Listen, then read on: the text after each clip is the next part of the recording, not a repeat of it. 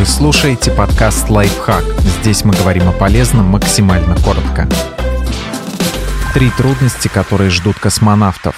МКС не самое чистое и комфортное место.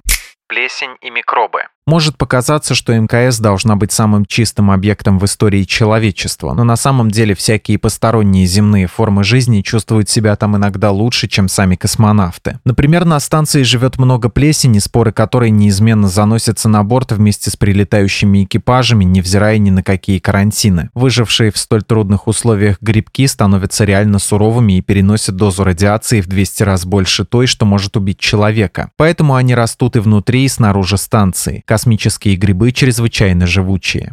Сложности с перевариванием пищи. Когда мы находимся на Земле, ее притяжение помогает двигать еду по пищеварительному тракту. В невесомости же правила игры немного меняются. В общем, обычная невинная отрыжка запросто может привести к фонтану рвоты, которая начнет летать по станции в виде плотного шара. Невесомость не позволяет желудку и пищеводу разделять воздух и твердую пищу, так что есть надо маленькими порциями и очень осторожно, чтобы избежать тошноты. И даже при отрыжке надо соблюдать правила тяжелые тренировки. Космонавты регулярно упражняются по крайней мере по два часа. И это не ради крутого рельефа. Из-за невесомости на МКС атрофируются мышцы. Чтобы сохранить их работоспособность, приходится постоянно крутиться на всяких хитроумных тренажерах. Иначе потом, когда вернешься на Землю, вообще толком ходить не сможешь. Во время тренировок космонавты потеют, и это становится проблемой. В невесомости любая жидкость собирается в такие сферы, так что среди космонавтов считается признаком хорошего тона сразу вытираться полотенцем, носом, когда вспотеешь, не давая жидкости сорваться с кожи и улететь. Мало приятно, когда в глаза тебе попадает пот, особенно если он не твой. Потом, кстати, пот с полотенец отправляют в систему рециркулирования жидкости, чтобы вырабатывать из него воду для питья.